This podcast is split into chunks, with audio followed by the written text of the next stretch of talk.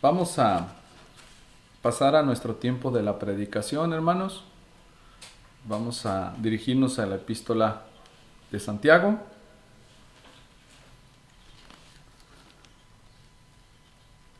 Vamos a Santiago, vamos al capítulo 1 y nos vamos otra vez a los, a los versículos que estamos leyendo. Santiago capítulo 1. Yo quiero leer el contexto, hermanos, para volver a retomar lo que estamos haciendo. Este, y aunque pareciera que nos estamos deteniendo mucho tiempo o que estamos este, dando vueltas así, ¿verdad? Como el pueblo de Israel así en el desierto, eh, créame que es, muy necesario. En realidad eh, es poco el tiempo que tenemos para poder nosotros tener el estudio. Tenemos a lo mucho una hora, entonces eh, dedicar este, cuatro horas al mes eh, para un texto es, es, es, poco, hermanos. O sea, realmente no, no es lo, lo, lo, indicado. Pero en el tema de la predicación, mi responsabilidad es estudiar y hacer un extracto, poderle compartir. Pero cuando yo considero que necesitamos seguir este, redundando en el tema, hay que seguir. Entonces, no se preocupe por eso. Si, si de momento piensa que no avanzamos, eh, recuerdo que en, en una cierta ocasión escuché que el pastor John MacArthur tardó 40 años en, en, en predicar el, el, Nuevo Testamento. 40 años. Entonces imagínense la riqueza de la palabra de Dios. ¿no? Entonces nosotros nos podemos tardar este, prácticamente mucho tiempo sin ningún problema, siempre y cuando estemos estudiando, estemos dedicándonos. Así es que mientras el Señor nos da vida, eh, podemos nosotros seguir meditando en la profundidad de la palabra del Señor. Entonces nos vamos a Santiago, vamos a la lectura, pero primero vamos a orar. Vamos a darle gracias a Dios. Señor, gracias. Gracias porque eres bueno. Tu palabra es preciosa, como leímos, Señor, al principio. En este salmo, Señor, que, tú nos hablas, Señor, nos bendices y nos guías. Bendito sea, Señor. Gracias. Queremos rogarte que sea una bendición, que tú nos hables, Señor, y que sobre todo sea, Señor, en, amor, pero también en, en exhortación, sea como tu palabra, Señor, nos toque, para que podamos ser oidores y hacedores. Gracias en el nombre de Jesús. Amén. Muy bien, hermanos, si nos dirigimos, este, versículos anteriores, vamos a darle lectura nada más. Hermanos míos, verso 2, Santiago 1. Hermanos míos, tened por sumo gozo cuando os halléis en diversas pruebas, sabiendo que la prueba de vuestra fe produce paciencia, mas tenga la paciencia su obra completa, para que seáis cabal, para ser perfectos y cabales sin que os falte cosa alguna.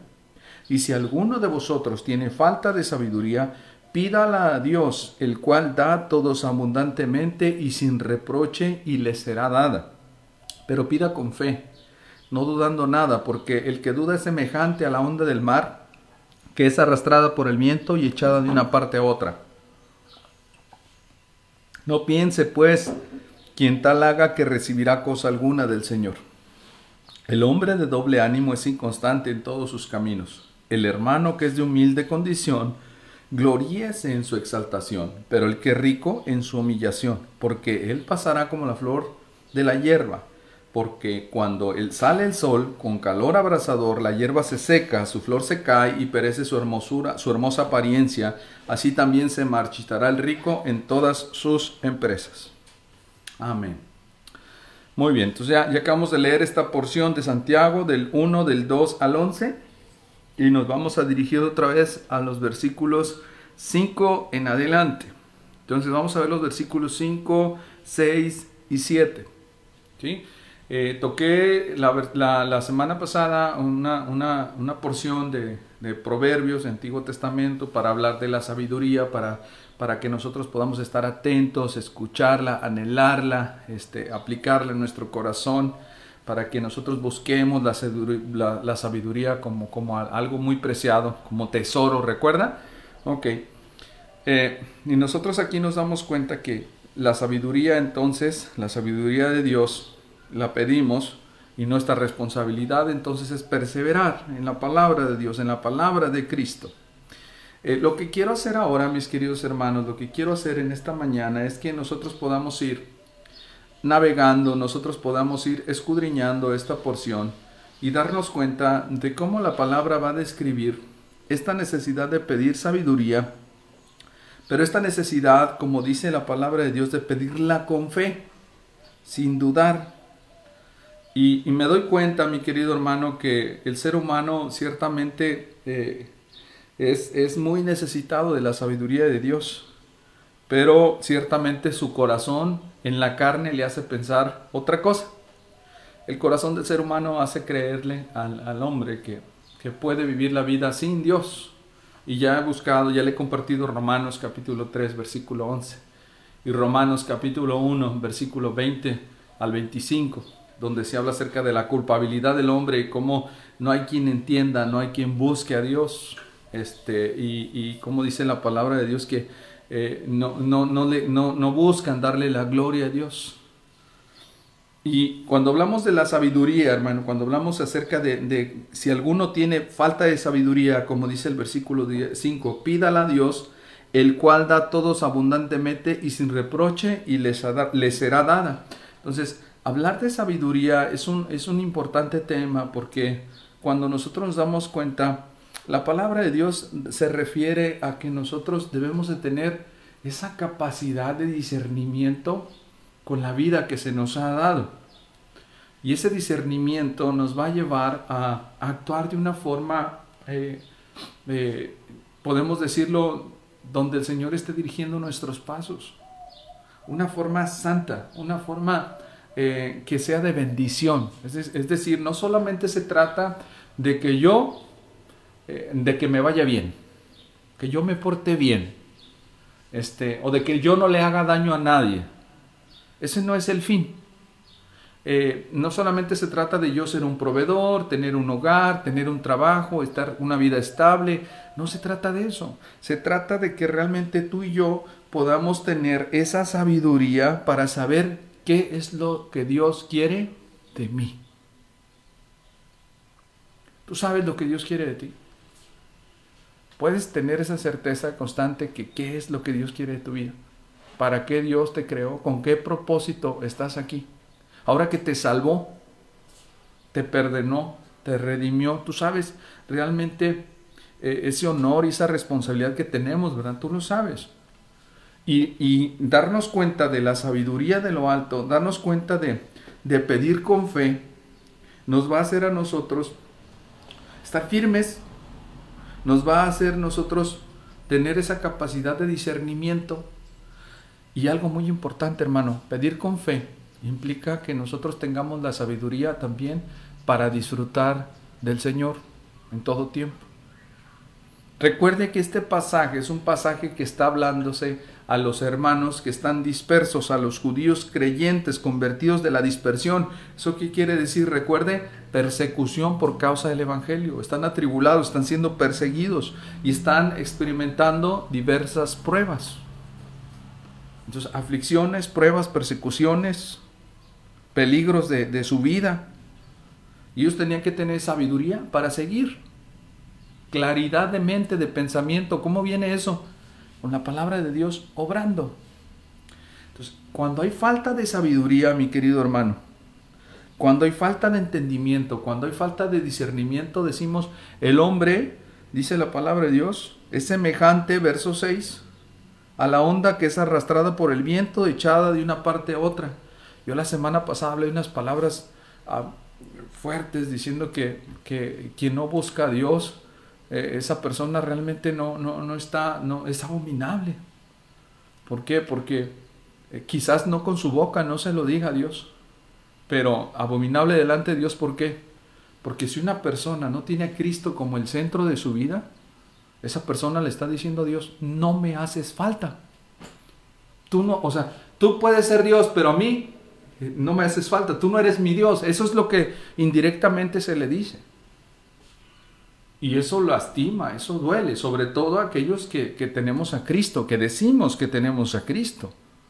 Entonces, de alguna forma, el Espíritu de Dios a nosotros, al oír palabras así, nos hace darnos cuenta de que para vivir ya estando en Cristo, caminando en la senda del Señor, en este caso los hermanos tan atribulados, perseguidos, necesitaban esa sabiduría. Pero esa sabiduría no de repente les iba a llegar así, de repente y ¡Bum! recibe la sabiduría. No, ellos tenían que orar, tenían que perseverar en el Señor, Tenían que buscar al Señor. Recuerden la semana pasada, pueden meditar en la porción de la semana pasada, cómo hablé de proverbios y cómo se dice que hay que buscar la sabiduría. Y que nuestra responsabilidad es realmente, como dice aquí, pedirla, pero en el pedir hay pasos de fe. Hay sacrificios espirituales. Hay un acercamiento y una humillación en Cristo. Por eso dice la palabra de Dios, pero pida con fe, no dudando nada. Entonces eso implica, el no dudar nada implica creerle a Dios y abstenerse de cosas que en la carne se ofrecen o de situaciones que en mi estilo de vida me estorban. Y ahí es donde se toman decisiones. Algo que es muy interesante, hermanos, es que eh, nadie puede forzarte a hacer nada, lo tienes que hacer por convicción, porque cuando tú eres forzado lo vas a hacer quizás de algún modo u otro, pero eso no va a persistir. ¿Sí? Por ejemplo, no estoy hablando de ninguna familia en particular, pero los papás pueden traer a sus hijos y los niños obedientes, gracias a Dios, vienen con sus padres a la iglesia, pero van creciendo, van creciendo y en ellos se tiene que formar una convicción. Porque cuando llega la juventud, entonces, empieza a haber un entendimiento diferente, dejan de ser niños, empiezan a crecer y aún siguen creciendo, se siguen desarrollando y ellos van formando convicciones y si Cristo no está en su corazón, a su tiempo ellos van a dejar de ver la vida cristiana como una prioridad. Y entonces cuando ya papá o mamá ya no puedan ejercer la misma presión, va a haber problemas y cuando papá y mamá ya no estén, ellos ya no van a estar buscando al Señor. La sabiduría de Dios tiene que llevarnos a anhelarla, a buscarla. Y dice, pero pida con fe, verso 6, no dudando nada, porque el que duda es semejante a la onda del mar que es arrastrada por el viento y echada de una parte a otra. Entonces habla de esta inconstancia. Y yo pienso en eso, hermano, sobre todo en este texto, porque cómo aplicar estas cosas. Porque cuando se habla así de, del viento que arrastra las olas, y que no puede hablarse de firmeza. Eh, dice el versículo 7, no piense quien tal haga que recibirá alguna cosa del Señor. Entonces yo decía que quien no busca al Señor, esa persona es abominable delante de Dios. ¿Por qué? Porque le está diciendo al Señor, hay cosas más importantes que tú. O sea, tú no eres el centro de mi vida, no te metas. No te metas, no te necesito, no te metas. Eh, mi trabajo, Señor, no te metas, yo tengo que trabajar. ¿Sí? Ah, lo amo, Señor, lo amo o, la amo. No te metas. Es ella, es ella o es él, no te metas. O, los dineros o, o, lo que usted quiera. No te metas. Entonces eso es abominable delante de Dios.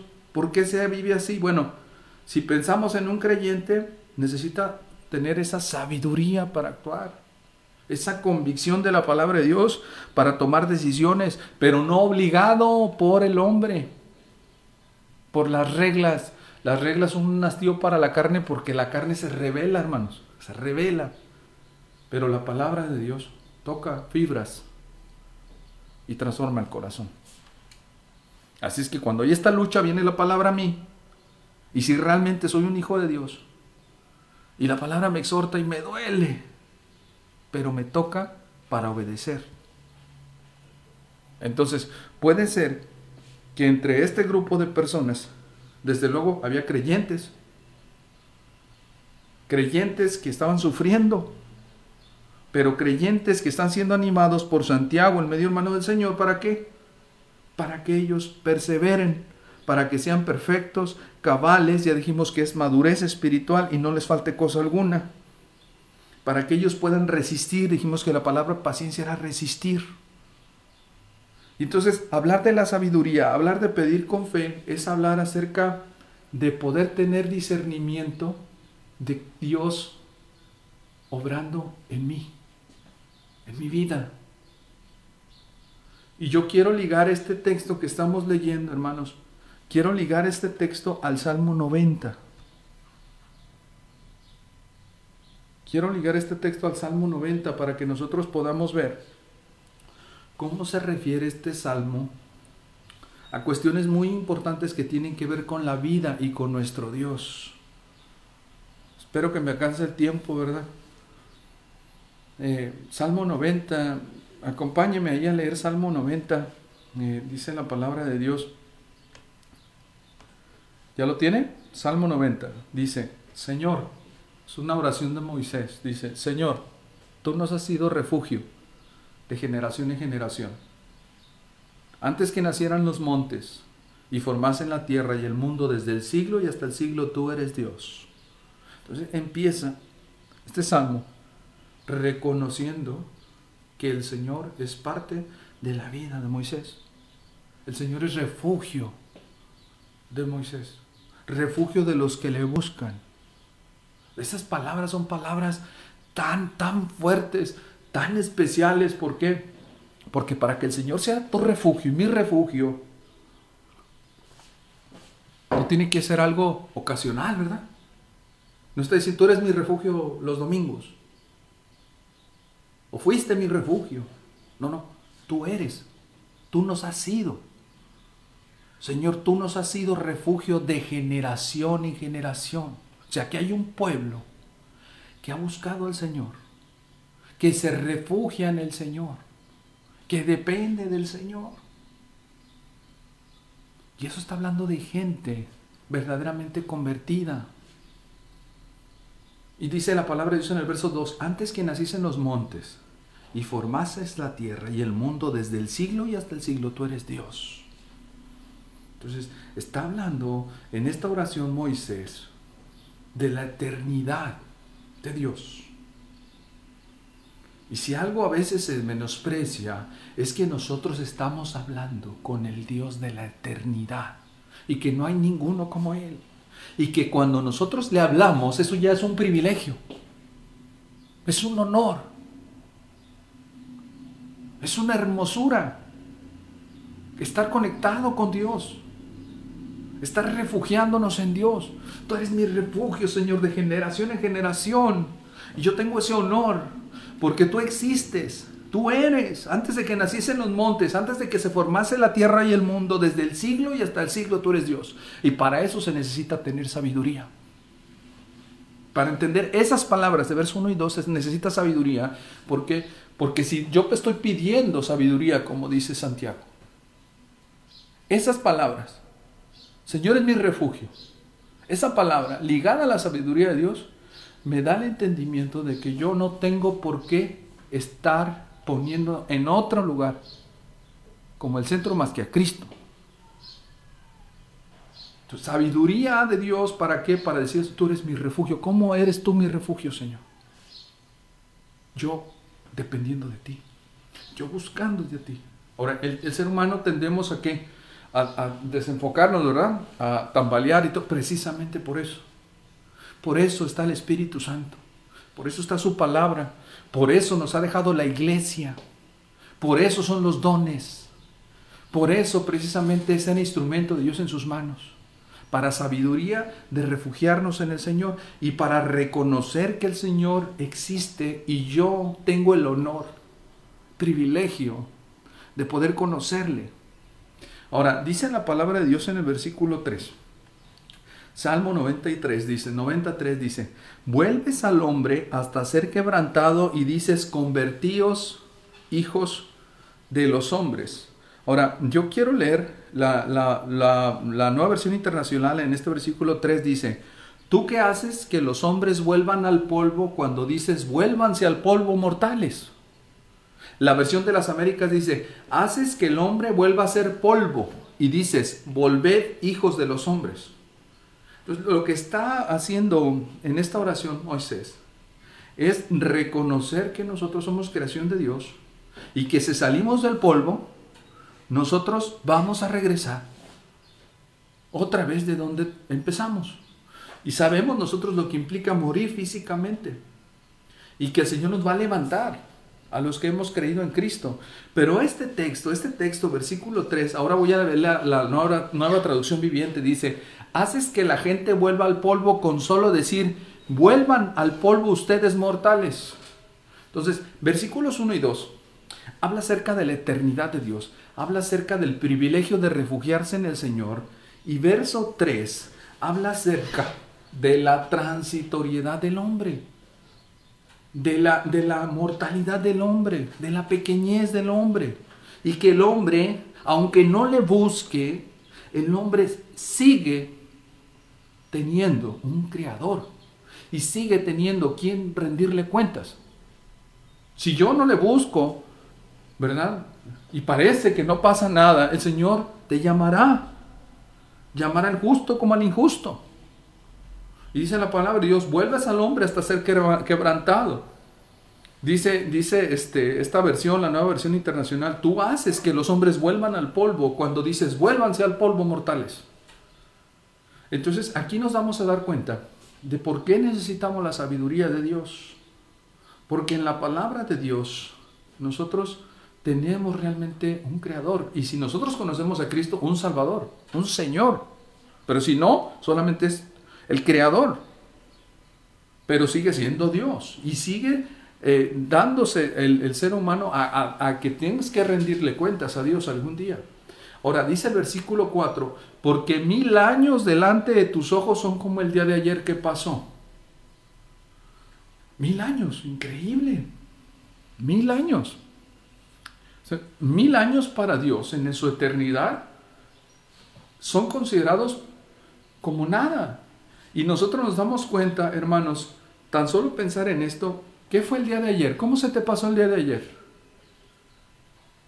Pues para el Señor mil años pasan así. Eso es lo que dice en su oración Moisés. Pero para nosotros, ¿cuántos son mil años? Pensamos, como dice más adelante, que 70 u 80 años ya son robustos. Mil años, esa cantidad de tiempo nuestra mente la puede entender, pero comprender a plenitud. Pero dice la palabra, entonces, mil años delante de los ojos de Dios son como el día de ayer para Él son nada. Pero para nosotros es una eternidad, mil años. Entonces, delante de sus ojos para el Señor es así. Y dice también que mil años, dice, son, delante de tus ojos son como el día de ayer que pasó y como una de las vigilias de la noche. Para el Señor no hay problema porque Él está fuera de tiempo. Pero para nosotros cada día pasa volando. Y la vigilia de la noche pasa en un instante. Santiago más adelante nos dice que la vida es como la neblina que aparece por un poco de tiempo y luego se desvanece. Así es que dice la palabra de Dios. Ve al verso 5. Dice, los arrebatas como torrente de aguas, son como sueño, como la hierba crece en la mañana. Dice, en la mañana florece y crece, a la tarde es cortada y se seca. Entonces está hablando acerca de la vida del hombre. Hermano, cuando viene el torrente de aguas, ya no hay para dónde correr. No hay que hacer mucho ya. Ya viene el torrente. El agua viene con una, con una rapidez, con una fuerza. No avisa, hermano. Es como una presa que se desborda. Ya no hay tiempo. Se viene el torrente de aguas. Así dice la palabra de Dios. La vida del hombre. Y dice, son como sueño, como la hierba que crece en la mañana en la mañana florece y crece y a la tarde es cortada y se seca. Entonces está dando entendimiento para que nosotros podamos ver la transitoriedad del hombre, o sea, lo, lo, frágil que es la vida del hombre, lo corta que es la vida del hombre. El problema está que el hombre ignora que esto sea así. Y el hombre vive como si no tuviese que rendirle cuentas a Dios. Y el tema, el tema de esto es que se está hablando, hermanos, en Santiago a cristianos convertidos. Nosotros podemos entender que estamos hablando de esto con personas que no tienen a Cristo. Decimos, ok, bueno, sí, es que ellos no tienen a Dios, no conocen a Dios. Entonces, es entendible porque el Espíritu de Dios no ha llegado a sus vidas. Y por eso viven así. Pero en Santiago, la palabra de Dios está diciéndole a los hermanos que ellos pidan no dudando nada porque si piden y dudan, son semejantes a ondas del mar que son arrastradas por el viento y echadas de una parte a otra. Y dice el verso 7, no piense pues quien tal haga que recibirá cosa alguna del Señor. Entonces ahí no va a haber crecimiento, ahí no va a haber madurez, no va a haber cabalidad, no va a haber resistencia, no va a haber fortaleza. Y si nos damos cuenta y perseveramos como cristianos así, las aguas del torrente llegarán. El sueño, así de, pasajero como, como comienza y termina, terminará. La hierba que crece en la mañana y en la mañana florece y crece y a la tarde es cortada y se seca, también será arrancada y quemada. El día, el día pasará muy rápido. Y entonces nosotros, nosotros tenemos gran pérdida. Pérdida de frutos. Estoy hablando de gente salva. Pérdida de bendiciones. De estar buscando la gloria de Dios. Nosotros en nuestra doctrina creemos que el que cree en Cristo verdaderamente, estoy hablando de genuinos convertidos, nosotros no perdemos la salvación. Claro está que hay personas que dicen ser cristianas, que se creen cristianas y no son cristianas. ¿Por qué? Porque no todos los que están asistiendo a una congregación son cristianos de verdad. Y nuestra responsabilidad entonces es a los que decimos que hemos recibido a Cristo como nuestro Salvador, afirmarnos en la palabra de Dios, creyendo por fe que la salvación es gratuita y es por gracia y que no se pierde. Pero asimismo, ligados con la responsabilidad de lo que implica esta santidad que ya ha recibido. No se pierde la salvación, pero no es una salvación que viva en libertinaje continuo. Pecamos, sí, pecamos, pero nos arrepentimos y nos humillamos delante de Dios porque no somos perfectos. Y entonces, este, este entendimiento de la oración de Moisés nos va a hacer entender, hermanos, que la ira de Dios está eh, eh, sobre el pecado y que la palabra de Dios en su eternidad está hablando de juicio. Eh, mire lo que dice la palabra de Dios, vemos otra vez el verso 6, en la mañana florece y crece, a la tarde es cortada y se seca. Salmos 96 eh, estamos viendo. El Salmo 97 dice, porque con tu furor somos consumidos y con tu ira somos turbados. Entonces aquí se está hablando de cómo Dios derrama su ira sobre su pueblo como parte de ese obrar para disciplinar y dice la palabra de Dios entonces, pusiste nuestras maldades delante de ti, nuestros hierros a la luz de tu rostro, o sea, nuestros pecados a la luz de tu rostro. Y entonces, por ese furor somos consumidos y con tu ira somos, somos turbados. No se piense, hermanos, que porque nosotros somos del pueblo de Dios, nosotros, estando en la gracia de Dios, somos eh, irresponsables. Debemos nosotros ser llevados a esta sabiduría de Dios para actuar, para obrar.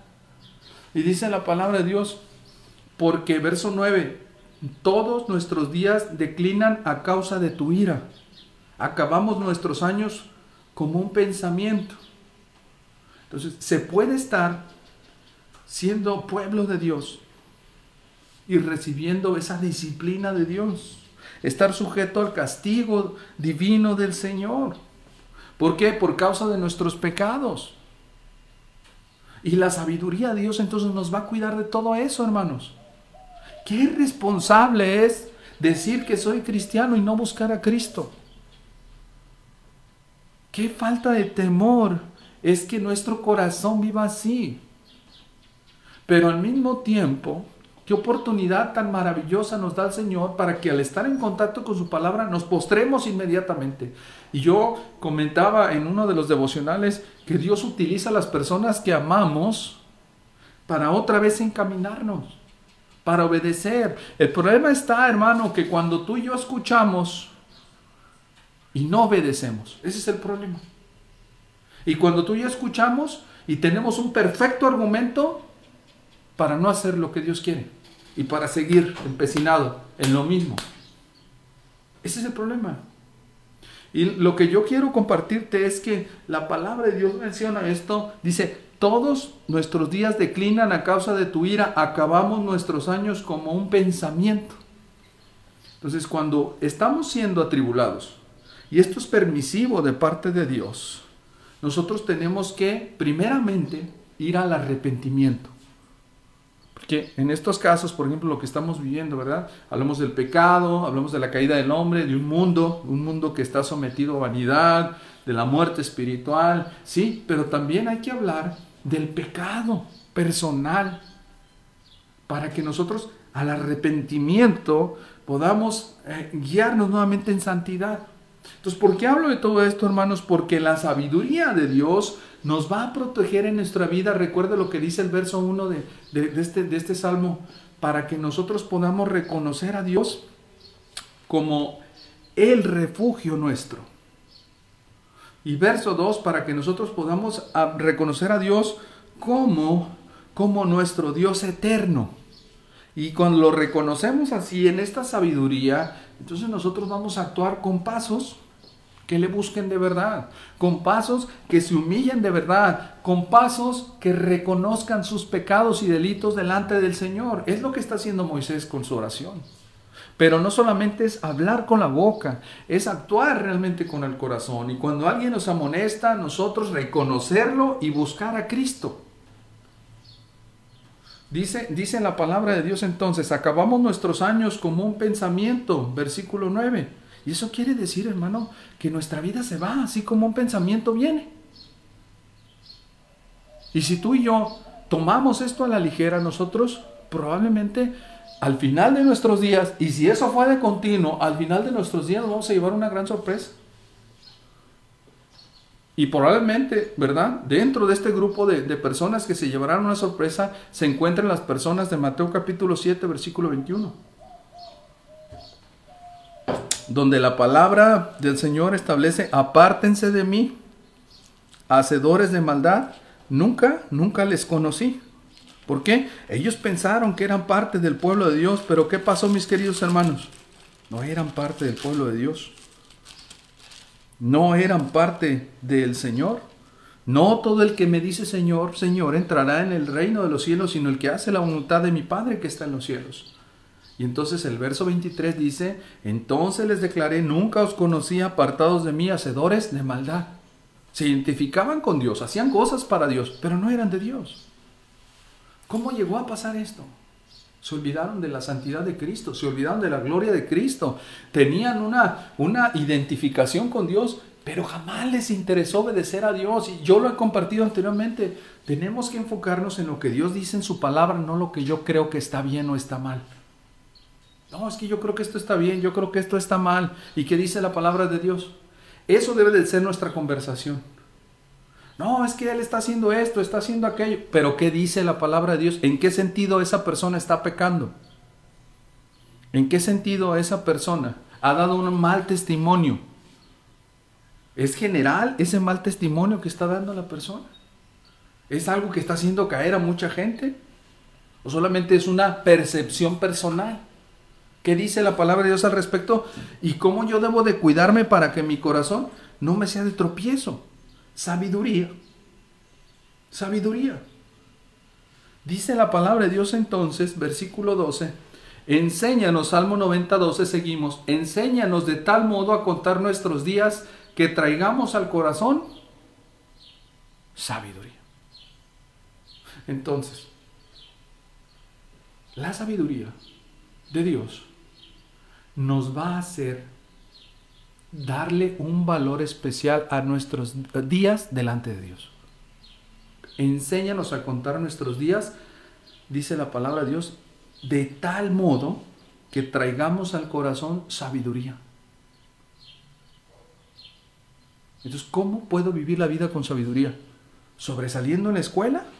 Bueno, eso es parte. En mi trabajo, por supuesto, es parte también. Pero lo más importante es que tu refugio sea el Señor. Lo más importante es que te identifiques verdaderamente con el Dios eterno y que tu vida esté prácticamente dependiendo de Él, de Cristo, como el centro. ¿Por qué?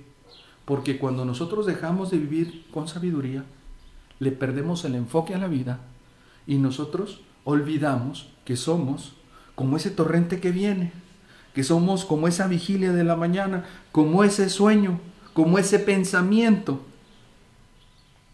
que se va y que al final de cuentas, si persistimos en esto, probablemente será porque no era verdaderamente nuestro Dios, ni recibimos la salvación verdaderamente. Entonces, ¿cómo podemos nosotros abrazar esto? Yo no quiero hacer dudar a nadie en el sentido de que piense que no es salvo, pero la salvación siempre, siempre está ligada a una vida de santidad, a una vida de gloria a Dios, a una vida que al escuchar una palabra dirigida por el Señor, hace que la persona se postre, se humille y busque a Cristo. Entonces, si vas a dudar, duda para que te acerques a la palabra y te te confrontes con la palabra de Dios y te conformes con lo que la Biblia dice, no lo creemos nosotros en nuestra mente. Yo una vez platicando con una persona le decía, ¿y por qué no te congregas? Y él me decía, bueno, es que mi iglesia es mi casa. Y formó toda una serie de argumentos para decir que estaba bien. Y eso me dio mucha tristeza, porque yo, aunque le mostré como le dice la palabra de Dios en Hebreos, no debemos de dejar de congregarnos como algunos tienen por costumbre. Eso para él prácticamente fue una oportunidad para decir, bueno, pero esta carta estaba hablada para, para estas personas y empezó a dar una excelente, una excelente forma de defensa, pero no de obediencia y humillación para buscar al Señor. Entonces, hermanos, ¿qué necesitamos? Sabiduría. Y dice el verso 10 del Salmo 90 los días de nuestra edad son 70 años y en los más robustos son 80 años. Y vaya que el tiempo pasa pronto. Hay veces que nuestra hija Rebequita hace cosas por nosotros en la computadora que nosotros no sabemos. Y uno se siente ah, viejón. Y uno, la verdad, se mira y dice, ¿será? No me siento así. ¿Qué estará pasando? Y de repente ves a los chicos y ya están creciendo. Y uno no siente eso. ¿Por qué? Porque así es la vida. Pasa muy pronto y la gente no se da cuenta. Y los años se van. El problema de esto, el problema de esto, es que nosotros seguimos teniendo a quien rendirle cuentas. Y los años pasan, los días pasan y las personas viven sin preocupación alguna. Y nos acostumbramos a vivir sin consagración. Ah, sí, soy cristiano. ¿Leíste la Biblia? No, pues soy cristiano. Y así pueden pasar años. ¿eh? Recuerda aquella ocasión que le conté de, la persona que, fue a comer, que invitó a la casa a su pastor, que comió y que se le perdió un cuchillo, un cubierto y que no lo encontró y al siguiente año otra vez invitó al pastor y le dijo, pues le voy a comentar, oiga pastor, recuerda el cubierto que me da pena, pero pues sí, ¿dónde está? Lo dejé en su Biblia.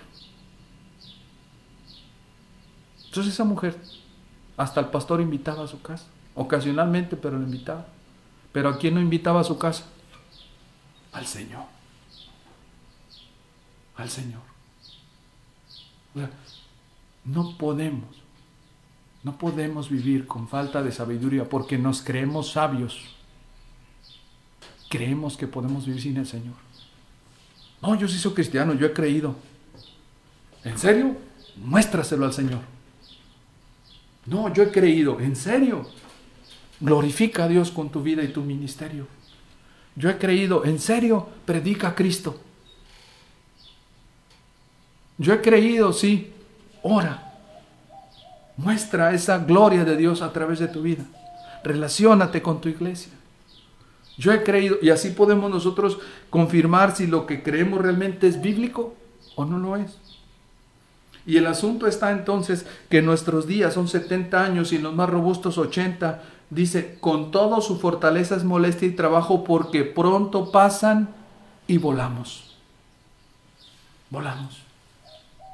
Entonces cuando nosotros vemos en Santiago no, no vaya Santiago todavía, estamos en Salmo 90, lo voy a buscar yo. Cuando nosotros estamos en Santiago y estamos diciendo en la palabra de Dios de que debemos de pedir con fe, no dudando, porque el que duda es semejante a la onda del mar que es arrastrada por el viento y echada de una parte a otra, es que tengamos cuidado del estilo de vida que llevamos. Y la única forma, hermanos, de poder estar en esa inconstancia, no estamos hablando de perfección, estamos hablando de persistir en el Señor. Yo ya he hablado primero de, lo que dice la palabra de Dios en 1 Corintios capítulo 10, versículo 13. no permitirá al Señor que seamos tentados más allá de lo que podamos soportar, sino que juntamente con la tentación proveerá la salida. Ya he hablado de eso. Entonces, dice la palabra de Dios que entonces esa inconstancia se tiene que llevar a cabo solamente luchando, pidiendo con fe, sin duda. Y ya hablé proverbios la semana pasada de este proceso. Así es que si nosotros queremos realmente darle un valor a nuestra vida, tenemos que poner atención a la palabra. Y dice el verso 7 de Santiago, no piense quien pues quien tal haga que recibirá cosa alguna del Señor. Es que qué difícil es entregar la vida a Cristo diariamente. Sí. Por eso precisamente tenemos que doblar nuestras rodillas más y más y más y más. Parece que no responde, por más que le pido, no responde. Ten fe. Confía. No, no dejes de humillarte delante de la presencia de Dios. Busca al Señor. Y dice la palabra de Dios entonces, verso 11 del Salmo 90, ¿quién conoce el poder de tu ira y tu indignación según que debe ser temido? Ve, hermano, está hablando de la vida, está hablando de la fragilidad, principio del capítulo 90, su refugio, su eternidad, la transitoriedad del hombre, y luego verso 11 dice, ¿quién conoce el poder de tu ira? Hermano, el que estemos bajo la gracia de Dios no implica que nos vamos a burlar de Dios. Si yo soy cristiano, perfecto, gloria a Dios. He sido comprado con la sangre de Cristo, sí. Y por eso, ¿nosotros vamos a vivir una vida de libertinaje? No. ¿Cómo debemos de vivir? Con sabiduría. ¿Por qué? Porque la ira de Dios está sobre toda mundanalidad, sobre toda cosa inmunda, y que solamente está guardada, está soportada por su gracia en este tiempo. Pero la palabra de Dios, a su tiempo, dice, el pie, su pie resbalará, como dice el Salmo 73, pero comprendí cuál era el final de ellos. Entonces, ¿quién conoce el poder de tu ira y tu indignación según que debe ser temido? ¿Quién la conoce? De momento las personas no la conocen, de momento, pero la conocerán. Y la iglesia la conoce en el sentido de la disciplina, de lo que está hablando Moisés también, de lo que dice la palabra de Dios. Verso 8, pusiste nuestras maldades delante de ti, nuestros hierros a la luz de tu rostro. La nueva versión internacional, en este versículo este, 9, dice la palabra de Dios, eh, por causa de tu ira se nos va la vida entera, se esfuman nuestros años como un suspiro. Eh, era el versículo 8, perdón, dice, ante ti has puesto nuestras iniquidades, a la luz de tu presencia nuestros pecados secretos. ¡Tum! Y recuerda lo que le compartí en Malequías, me han robado. Y dice el pueblo, ¿en qué te robamos? Así somos, hermano. Has pecado. ¿En qué pequé? Y olvidamos que el Señor está viendo completamente todo. Entonces, si los días de nuestra edad son 70 o 80, si bien nos va en lo más robusto, y si el tiempo pasa volando, dice el verso 11, ¿quién conoce el poder de tu ira? Y la sabiduría de Dios nos va a hacer a nosotros temer. El principio de la sabiduría es el temor de Jehová temer. Oye, lo amo, pero no es cristiano. No puedo. ¿Por qué? Porque temo al Señor. Tuve esta oportunidad de robar o de ganar dinero fácil, pero no lo hice. ¿Por qué? Porque temo al Señor. Oye, no me estoy congregando y estoy siendo tocado y quiero hacerlo. ¿Por qué? Porque temo al Señor. Estoy teniendo una oportunidad para tener una aventura Estoy sintiendo atracción por el sexo opuesto, pero soy casado. Me humillo, voy a donde mi pastor a pedir ayuda a un consejero, consejera. ¿Por qué? Porque temo al Señor. Porque su ira está sobre el pecador. Y no olvidemos, hermano, la ira de Dios. No olvidemos pasajes como Coré, Datam y Abiram. donde ellos juzgaron a los líderes y donde la palabra de Dios en su furor, en su ira, abrió la tierra y se los tragó todos juntamente con sus familias. No olvidemos Ananías y Zafira, donde la palabra de Dios establece que le mintieron a Dios y ellos cayeron fulminados. No olvidemos el diluvio.